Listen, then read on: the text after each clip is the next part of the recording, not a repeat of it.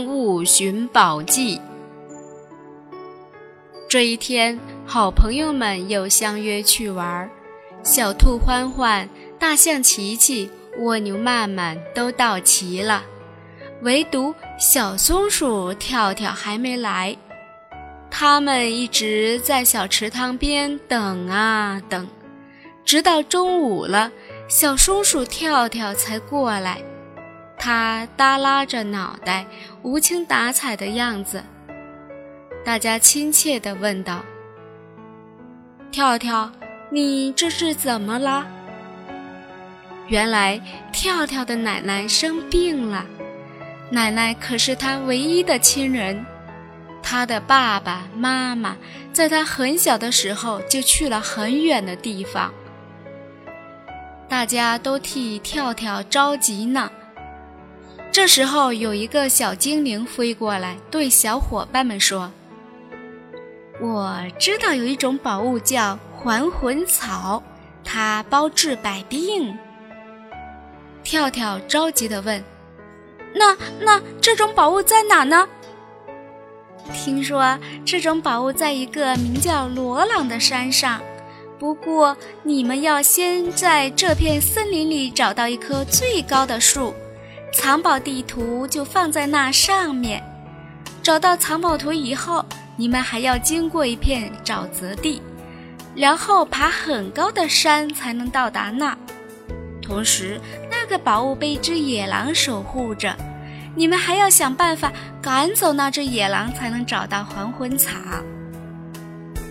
小伙伴们听说要经历那么多磨难，就有点打退堂鼓了。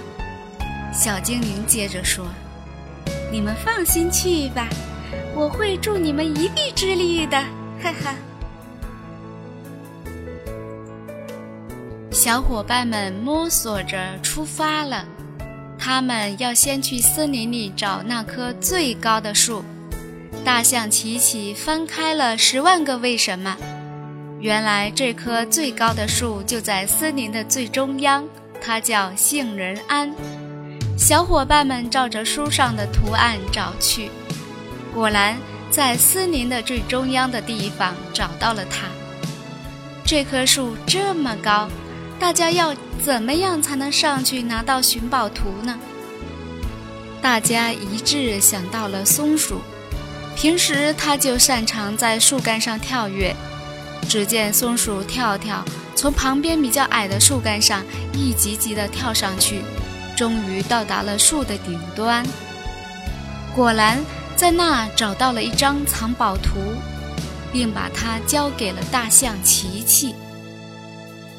大象琪琪打开了藏宝图，看了看，对小伙伴们说：“亲爱的小伙伴们，来，你们都跳到我的背上来。我们现在要过一片沼泽地，随时都有陷进去的危险。”小伙伴们都跳到了大象的背上，他们勇敢地出发了。这片沼泽地很大，一眼都望不到头。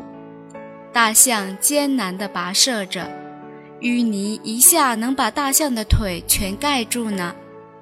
它就这样一步一步地走着，背上的小伙伴们时不时地给大象鼓劲儿加油，给他往嘴巴里送点水和干粮，以补充体力。走了大半天，他们终于走到了这片沼泽地的尽头。罗浪山就在眼前屹立着。接下来，他们还要走到山顶上。听小精灵说，宝物就在山顶的石头缝里。他们在山下就已经听到狼的嚎叫了。小伙伴们吓得直发抖，但是小伙伴们还是鼓足勇气往山上走。他们一起商量了一个对付狼的办法，那就是他们事先在一个地方设好陷阱，然后再把狼引到陷阱里去。快走到山顶时，小兔欢欢自告奋勇地对小伙伴们说：“快，让我去把狼引开，你们几个趁机就把宝物拿走。”然后我们在山下汇合。小兔欢欢对着大灰狼大喊：“狼先生，快来追我啊！”狼听到了兔子的挑衅，凶猛地咆哮着追了过来。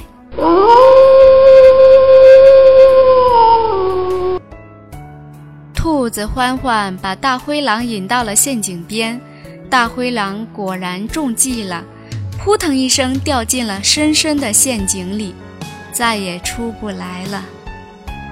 而这边呢，在山顶的石头缝里，果然长着一株神奇的草，它一闪一闪地发出了夺目的荧光。别看蜗牛个头小，走路还慢。去石头缝里取东西可是它的强项啊！